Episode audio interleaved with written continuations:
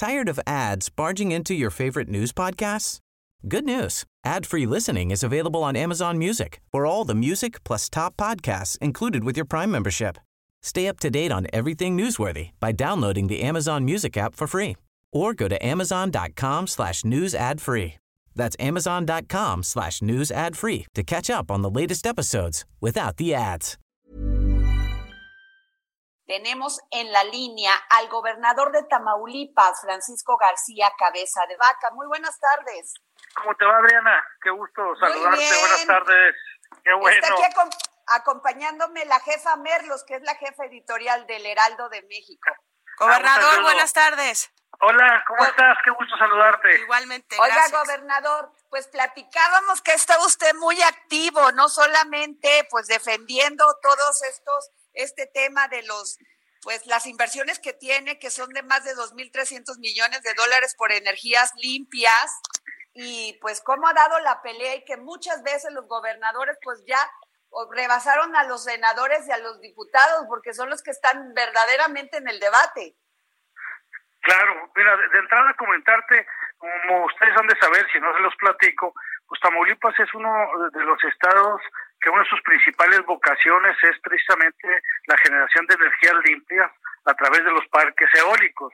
Tenemos inversiones que ascienden a más de 3.500 millones de dólares y tiene un fuerte potencial adicional para la construcción de más parques eólicos, al grado que déjame darte un dato que probablemente desconozcan ustedes y quienes me están escuchando.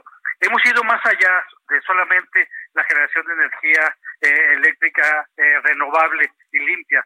Eh, han llegado empresas para construir lo que viene siendo las palas de los aerogeneradores.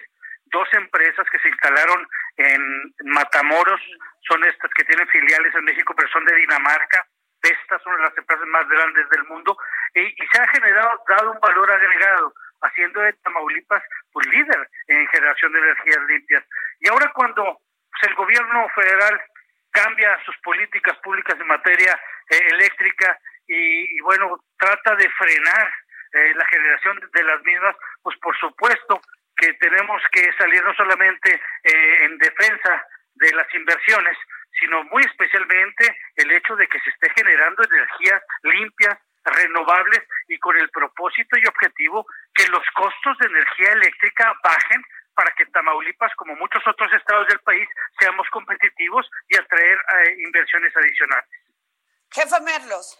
Gobernador, eh, sin embargo, parece que, que toda esta estrategia que, que es a favor de la energía limpia, este, pues va lo voy a exagerar, pero va completamente en contra del discurso presidencial, gobernador. ¿Cómo, ¿Cómo se tramita todo este tema de decirle a las empresas, aquí en Tamaulipas yo les voy a dar incentivos, los voy a cuidar, cuando pues a la empresa también le ha de preocupar que el presidente de la República vaya en otro sentido? Pues por supuesto, bueno, manda más los mensajes, no solamente a los existentes, sino a todos aquellos que están volteando estados como Tamaulipas y donde ven áreas de oportunidades y que a nosotros como estado y como tamaulipecos, pues por supuesto que nos interesa eh, atraer mayor inversión, porque hoy como nunca, tú sabes, eh, paralelo al serio problema de salud de, por parte de la pandemia del COVID-19, pues tenemos la segunda ola que nos ha afectado durísimo que tiene que ver con el tema económico.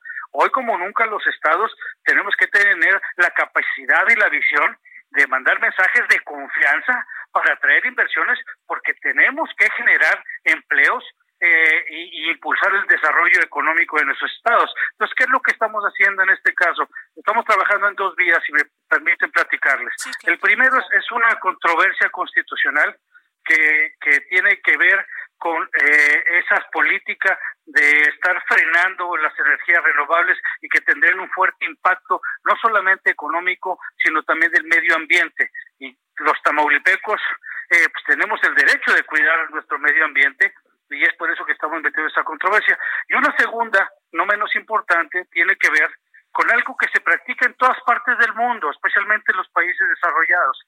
Toda aquella empresa que contamina, paga.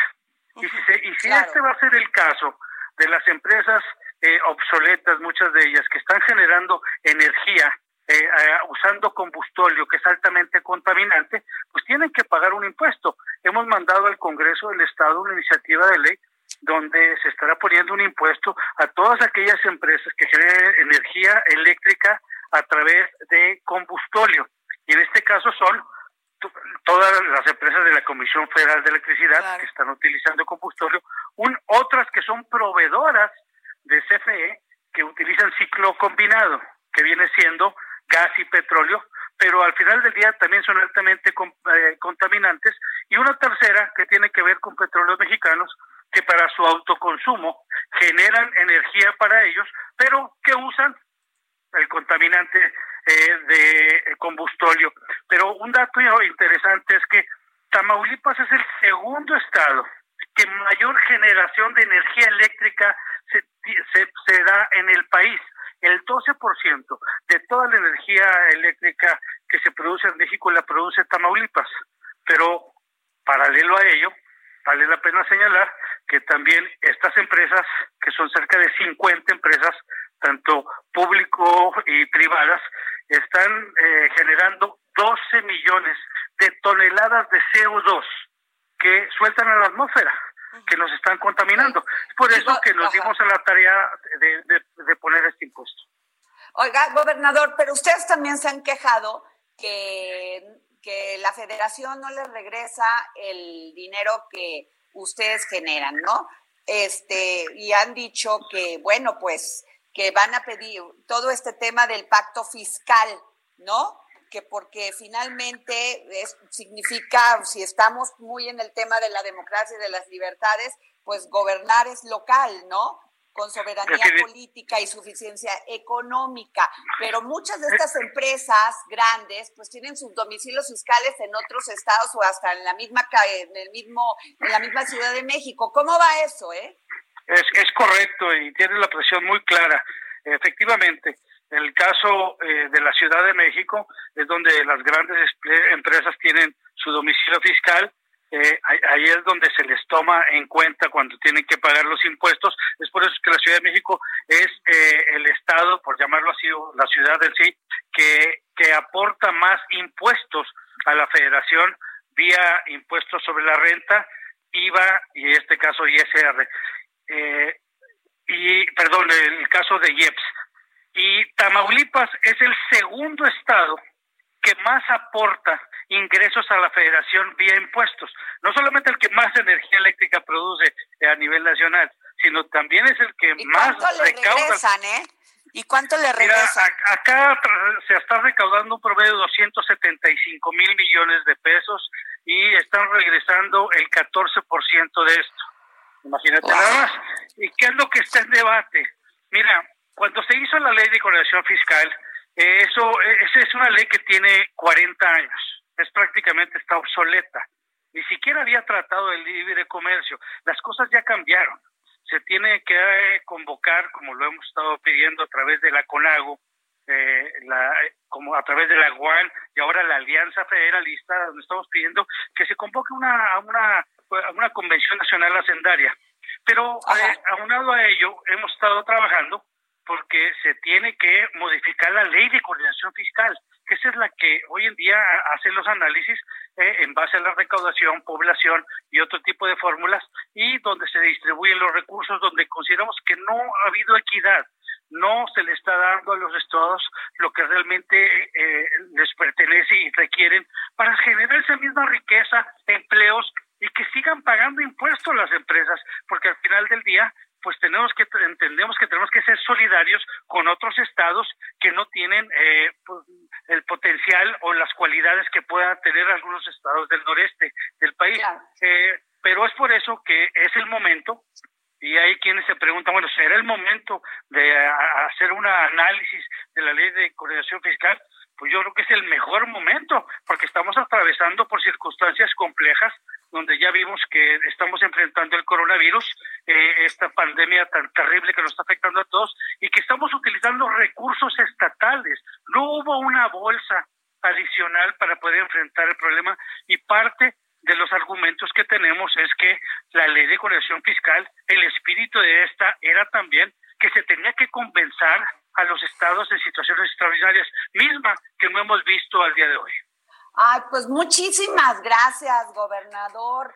De veras, eh, tenemos en la línea al gobernador Francisco Cabeza de Vaca por esta, por habernos tomado la llamada para el dedo en la llaga y ahorita vamos a tener al senador Miguel Ángel Mancera, le vamos a decir esto de la coordinación. Salúdamelo mucho, buen amigo. De su parte. Claro que sí. Gracias, gobernador. Que pasen buenas tardes. Gracias, Muy buenas tardes. Tired of ads barging into your favorite news podcasts? Good news. Ad-free listening is available on Amazon Music for all the music plus top podcasts included with your Prime membership. Stay up to date on everything newsworthy by downloading the Amazon Music app for free or go to amazon.com slash news ad free. That's amazon.com slash news ad free to catch up on the latest episodes without the ads.